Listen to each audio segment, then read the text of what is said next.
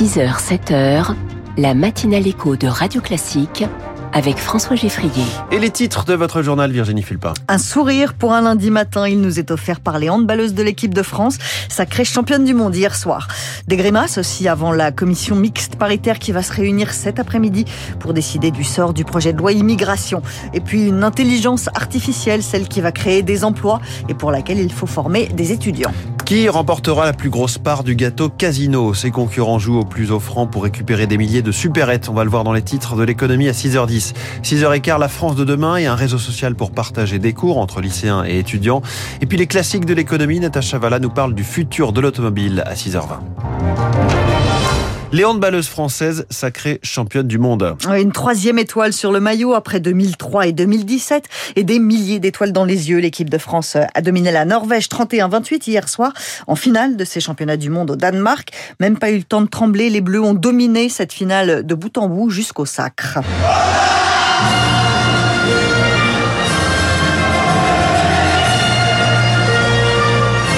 Alors tout y est dans cette victoire. Hein. Euh, un nouveau sacre 20 ans après le premier, un dernier titre avant les Jeux Olympiques de Paris 2024 et une belle revanche contre ces Norvégiennes meilleures ennemies des Bleus qui avaient battu la bande à Estelle Zeminko en demi-finale des championnats d'Europe l'an dernier.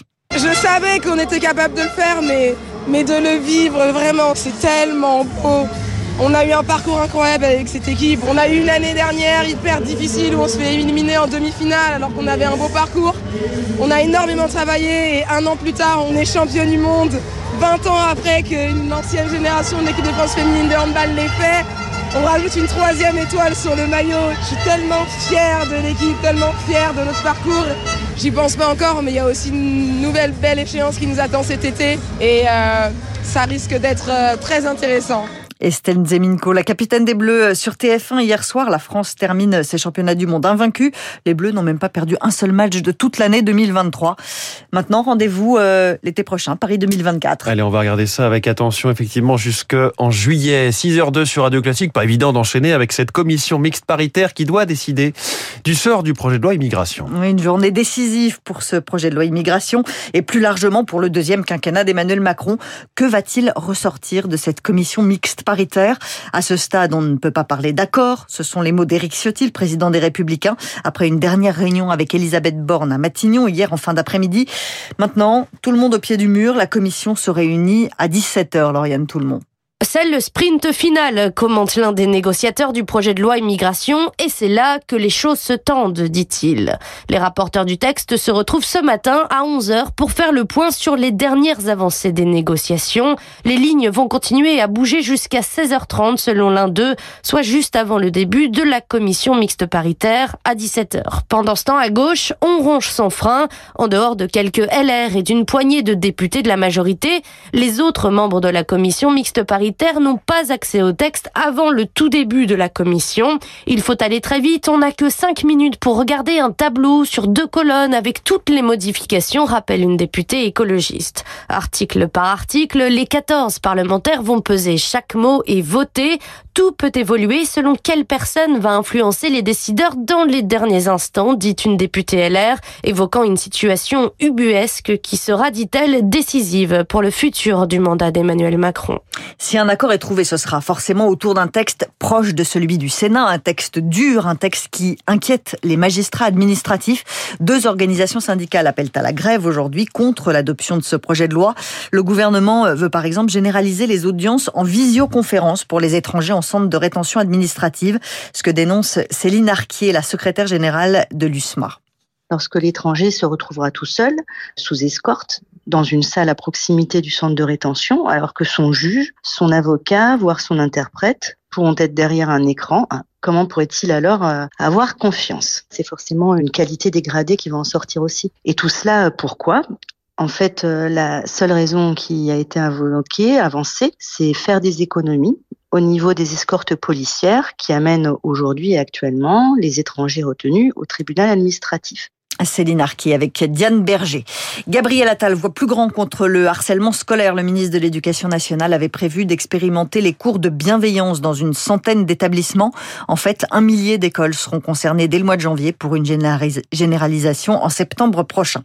Loin, très loin de la bienveillance, un adolescent de 16 ans scolarisé au lycée privé Blanche de Castille du Chenet dans les Yvelines a été arrêté hier. Il avait proféré des menaces de mort contre son professeur de maths la veille sur les réseaux sociaux. Israël rejette toujours toute idée de cesser le feu. Les appels à la trêve se multiplient partout dans le monde, mais le gouvernement israélien y reste sourd. La France tente de hausser le ton, notamment après qu'un bombardement a tué un de ses agents à Rafah, dans le sud de la bande de Gaza. Catherine Colonna, la ministre des Affaires étrangères, était en Cisjordanie hier. Elle sera au Liban aujourd'hui. Elle martèle la nécessité d'une trêve immédiate. Bertrand Badi est spécialiste des questions internationales.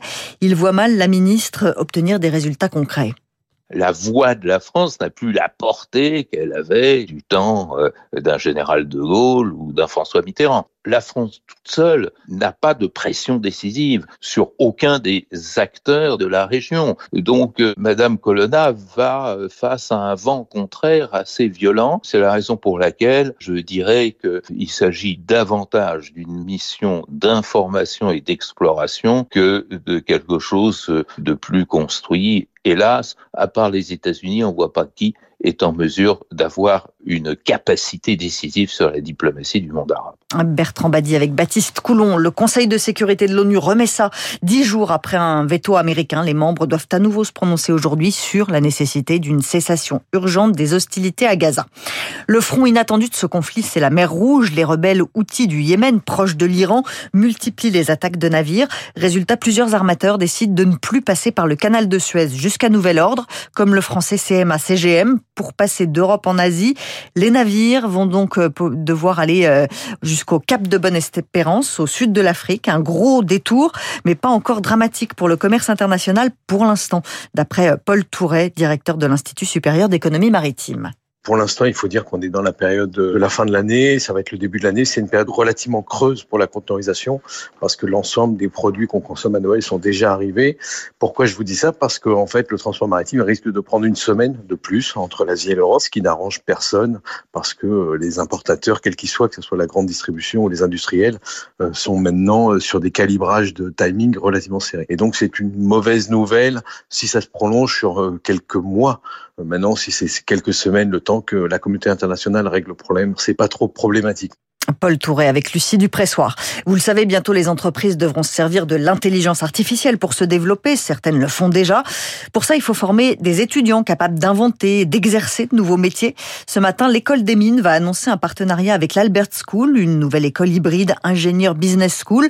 À terme, chaque année, 400 étudiants sortiront diplômés des deux écoles et prêts pour l'IA, Céline Cajoulis.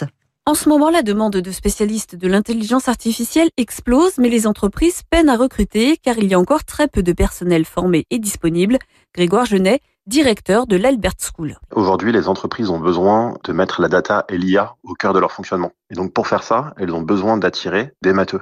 Mais des matheux qui comprennent aussi comment appliquer leurs compétences techniques au monde de l'entreprise. D'où euh, la nécessité aujourd'hui d'avoir plus de formations hybrides entre euh, les formations ingénieurs, donc très techniques, et les formations plus école de commerce, donc avec une, réelle compréhension du fonctionnement des, des entreprises. Et pour aller plus vite sur les formations, l'école des mines PSL a besoin d'un partenaire plus jeune et plus agile.